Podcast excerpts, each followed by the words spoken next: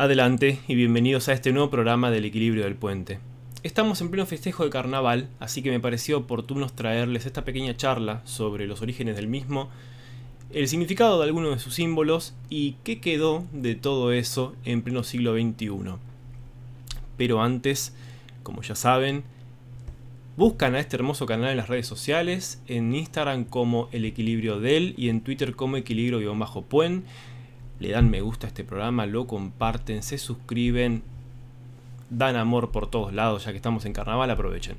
Quizá deberíamos comenzar por el origen de la palabra carnaval, que viene supuestamente de carnem levare, que es quitar la carne. ¿Por qué? Porque es justamente antes del miércoles de ceniza y de la posterior cuaresma. Entonces veremos que, por lo menos hoy por hoy, es una festividad relacionada con el cristianismo, pero que es heredada de otras festividades verán que el rasgo distintivo de todo del carnaval es esta especie de, de libertad, de la relajación de las normas, de que estamos todos muy alegres. ¿Y dónde podemos encontrar eso? En el caso de los romanos, las Saturnales, en los griegos, las Bacanales, el rito a Isis en Egipto. ¿Por qué? Porque son festejos, o ritos, mejor dicho, porque ahora vamos a hablar del rito, típicamente de inicio y de fin de cierre y de apertura. ¿De qué me dirán ustedes? Bueno, por ejemplo, vamos a tomar las Saturnales de ejemplo. Las Saturnales se festejaban en, Roma del 17 al 23, en honor a Saturno, del 7 al 23 de diciembre. ¿Qué sucede ahí? Que tenemos el solsticio de invierno en el hemisferio norte y el fin de la, de la temporada de los trabajos de campo. Entonces se, se recibe a ese nuevo sol, porque tenemos el día más, más corto del año y se recibe al nacimiento de ese nuevo sol a partir del 21 de diciembre. Verán ustedes que se festeja cerca de, esos días también, ¿verdad? La historia oficial, por así llamarla, nos cuenta que en la Edad Media se suspenden este tipo de celebraciones públicas, dejándolas solamente para la índole privada. Entonces las compañías teatrales con máscaras las representaban en las cortes de los nobles. Acá incluimos el elemento de la máscara y del disfraz, el evento que después se va a esparcir una vez levantada esta restricción a la índole pública. Entonces fíjense, en la cultura nórdica, en la celta, en la precolombina, en las precolombinas, en la, en la japonesa, a donde a ustedes se les ocurra ir, todos estos ritos de inicio y de final, los ritos en general, pero particularmente hablando de los de inicio y de final, los de cierre y de apertura, tenían la máscara como protagonista. La máscara, la pintura, el disfraz. ¿Por qué el elemento del disfraz y de la máscara en particular dentro del rito? Porque el rito es eso. El rito es irnos de este plano, evadirnos de este plano para ingresar a ese otro. La máscara que me permite el no ser yo. Por un lado, el no ser yo, el trascender a ese otro, por supuesto que en un sentido ritualístico o un sacerdote que se personifica de X Dios, entonces se transmuta a ese Dios con esa máscara. Pero si yo me libero de estas ataduras terrenales, si me libero de la máscara social que tengo puesta y me pongo otra, permito por un lado dejar de ser el yo social y por el otro sacar tal vez el verdadero. Esto lo podemos llevar, insisto, a los dos lados, al sentido puramente ritual, donde uno accede o intenta acceder a ese otro lugar, a ese otro plano, o en el sentido social, en donde me permito, por un lado, el no ser yo, y por el otro lado, el ser el verdadero yo. ¿Qué pasaba en los, y sigue pasando en parte, en, estos, en estas fiestas, al estar enmascarados? Que se hacían tratos, se, se hacían cosas que eh, en la sociedad no se permitían, ¿eh? también se tramaban cuestiones.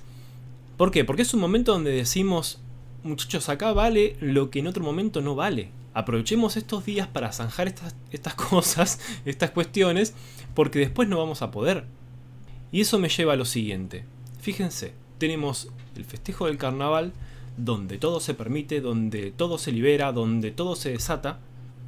Un periodo de 40 días de introspección, la cuaresma, y después la resurrección. Nuevamente, y o oh casualidad, tenemos el descenso, la purificación y el ascenso. ¿Cómo está dividida la, la divina comedia de Dante? Exactamente así. Tenemos el infierno, el purgatorio donde me voy limpiando y el ascenso a los cielos. No es casualidad que siempre para ascender primero tengo que descender. Este concepto, y acá, bueno, acá me se van a enojar conmigo, pero no importa.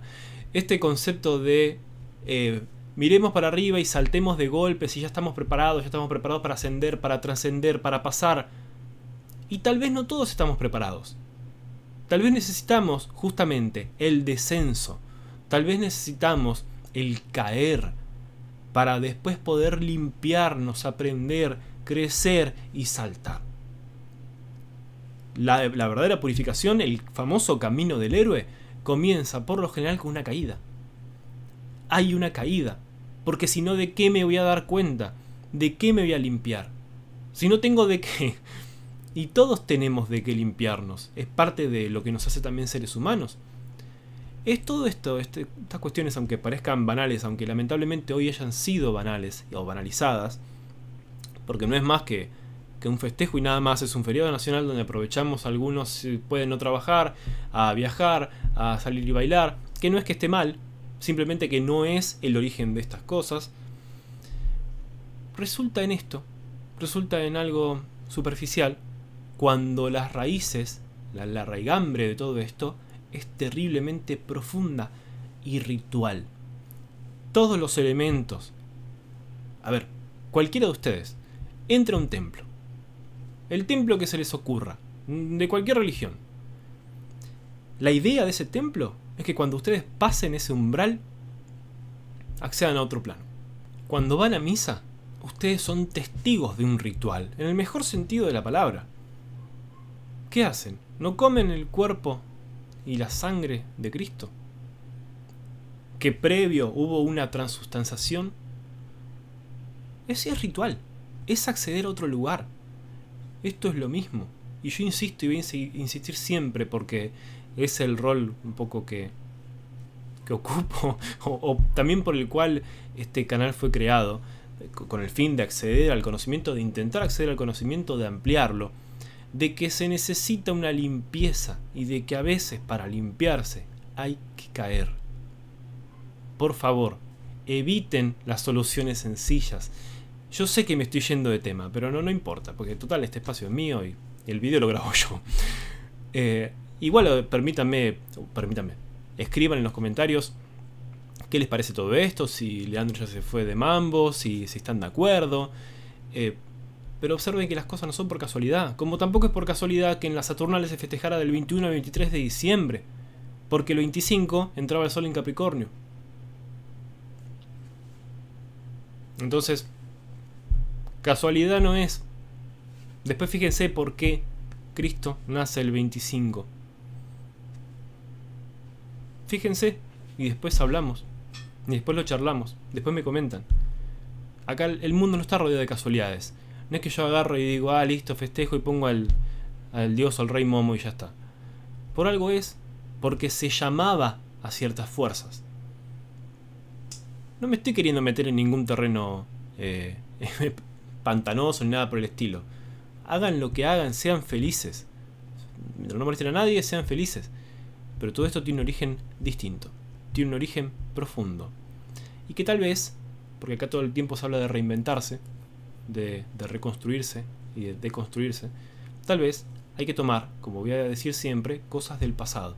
Tal vez hay que volver a traer ciertas cosas que, por las razones que sean, dejaron de estar o quedaron ahí abajo de la alfombra.